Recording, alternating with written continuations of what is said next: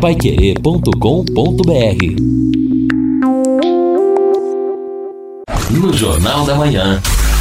Mercado Financeiro. O governo alega que o pior da crise econômica já passou.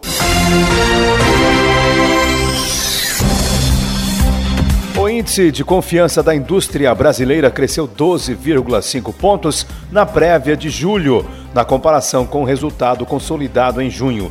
Com isso, o indicador atingiu 90,1 pontos na prévia, em uma escala de 0 a 200. Os dados foram apresentados pela Fundação Getúlio Vargas.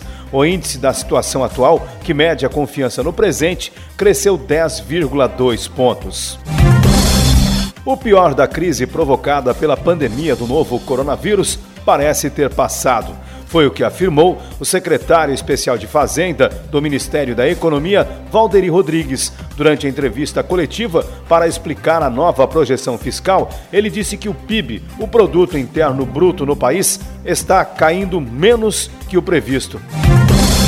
A projeção de encolhimento de 4,7 do PIB consta do relatório bimestral de avaliação de receitas e despesas enviado ao Congresso Nacional. O documento elevou a previsão de déficit primário nas contas públicas para quase 800 bilhões de reais. O déficit primário acontece quando as despesas do governo superam as receitas com os impostos e contribuições. Quando ocorre o contrário, existe superávit.